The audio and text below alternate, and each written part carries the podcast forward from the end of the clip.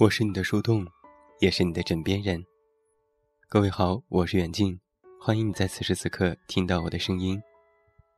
收听更多无损音质版节目，查看电阅及文稿，你都可以来到我的公众微信平台远近零四一二，或者是在公众号内搜索我的名字“这么远那么近”进行关注，也期待你的到来。曾经我看过这样的一首诗，它是这样写的。你不喜欢的每一天不是你的，你仅仅只是度过了它。无论你过着什么样的没有喜悦的生活，你就没有生活。你无需去爱，去饮酒或者欢笑。阳光倒映在水面上，如果它令你愉悦，就足够了。幸福的人，把他们的欢乐放在微小的事物里。永远也不会剥夺属于每一天的天然的财富。读到这首诗的时候，觉得真想成为一个能够喜欢自己度过每一天的人，即使这是什么都没有发生的平凡的一天。其实啊，偶尔仔细回想，好像日日重复的二十四个小时里。也不缺少那些传递给我幸福的小事，但大抵人生都是从来匆匆忙忙的，幸福感还没有来得及回味，就被一些惹人心烦的事情冲淡了，然后，我们就完全忘记了这一天还曾经有过的幸福时刻。晚上睡觉前，脑袋里只装着今天丢了一把新雨伞。还有一份策划案没写完，这种让人失眠的事情。很多人和我一样，都患了幸福健忘症。好像大脑的记忆会自动过滤掉这些幸福感，而遗忘了那些幸福的时刻，却被生活里的黑暗填满内心。其实幸福也是需要被记录的。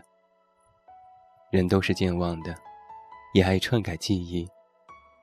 趁着那些幸福感还没有完全消失，要为这些记忆找到一个安放之处。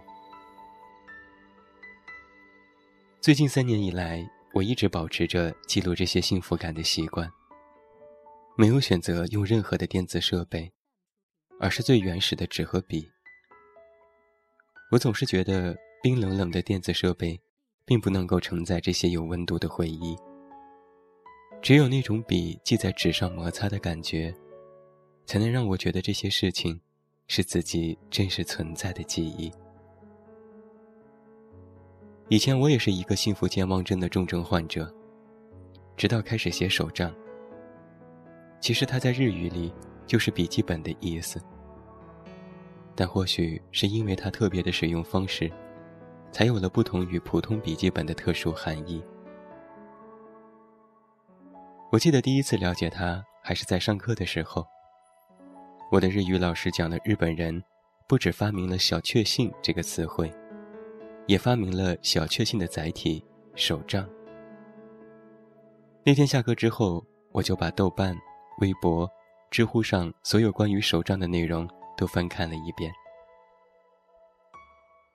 当时啊，我就觉得这些写手账的人，应该是拥有最多幸福感的人。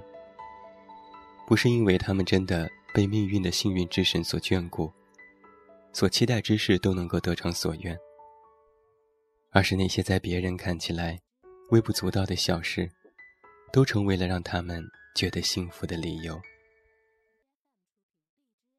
我们度过的每一天，都是值得喜欢的一天，都是值得被记录。值得日后被回想的一天。这种记录让人觉得，那些生活里一闪而过的幸福片刻都被无限放大，成为了可以和你一同抵御黑暗的力量。我曾经在知乎上看到过这样的一句话：“我写下的东西，只是我这一天里的十分之一。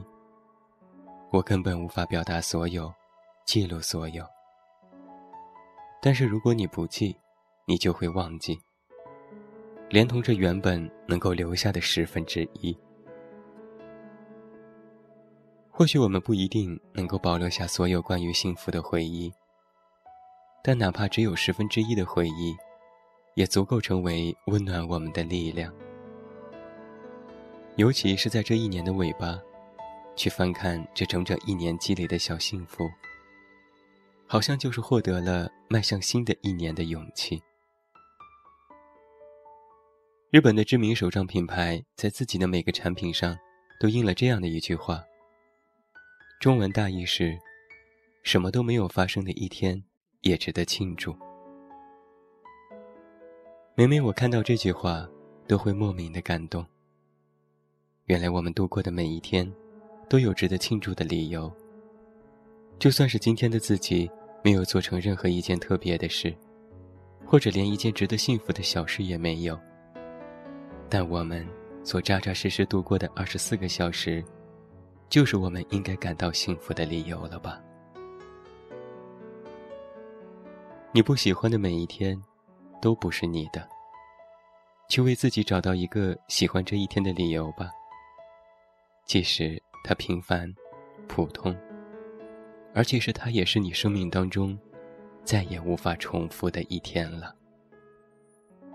新的一周。一起加油吧！最后祝你晚安，有一个好梦。我是远近，我们明天再见。